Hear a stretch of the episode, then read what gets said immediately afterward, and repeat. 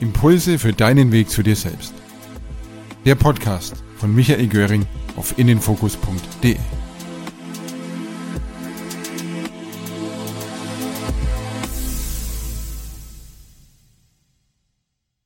Heute stelle ich ein Experiment aus der psychologischen Forschung vor. Da gab es ja unzählige Experimente, die man im Laufe der Zeit durchgeführt hat, dieses Experiment, was ich heute vorstelle, kommt auf den ersten Blick vielleicht etwas unscheinbarer daher als so mancher spektakuläre Versuch, der schon mal gemacht wurde. Dieses Experiment gibt einen für mich sehr wichtigen Hinweis darüber, wie wir manipuliert werden können.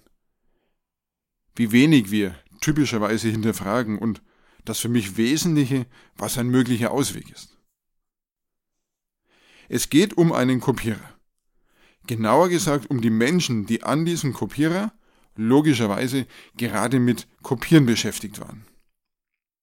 Dabei wurden sie von jemandem unterbrochen. Und das geschieht in drei Variationen. Der Unterbrecher sagt, Variante 1, entschuldigen Sie, kann ich den Kopierer mal eben benutzen? Variante 2, entschuldigen Sie, kann ich den Kopierer eben mal benutzen, um ein paar Fotokopien zu machen? Variante 3. Entschuldigen Sie, kann ich den Kopierer eben mal benutzen, weil ich es eilig habe? Es ging nun darum, eventuelle Unterschiede in den Reaktionen darauf festzustellen.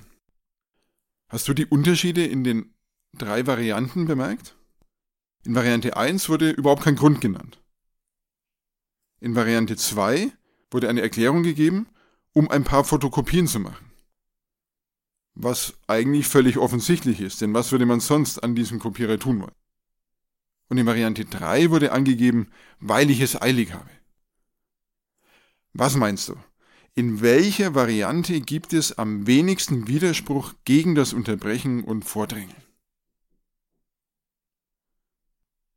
Nun, es gab gleichermaßen am wenigsten Widerspruch in Variante 2 und in Variante 3. Das bedeutet, es ist gleich wirksam, irgendeinen Grund anzugeben, eine Erklärung zu geben. Weniger wichtig ist der Inhalt der Erklärung. Es geht somit eher um Struktur, um Metakommunikation. Natürlich hat das Ganze auch Grenzen.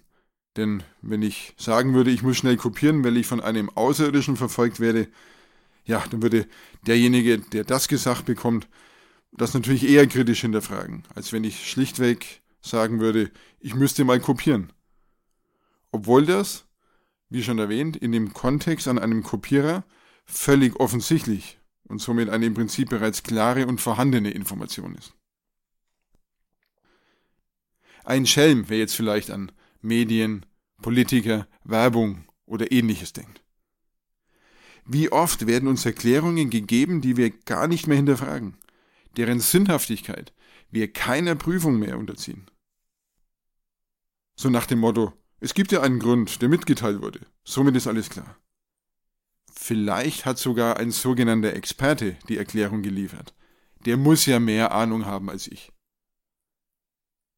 Also wir sehen, einfach irgendeine Erklärung für etwas zu geben, sofern dies jetzt nicht völlig abstrus ist, stellt eine sehr einfache, aber extrem wirksame Möglichkeit zur Manipulation dar.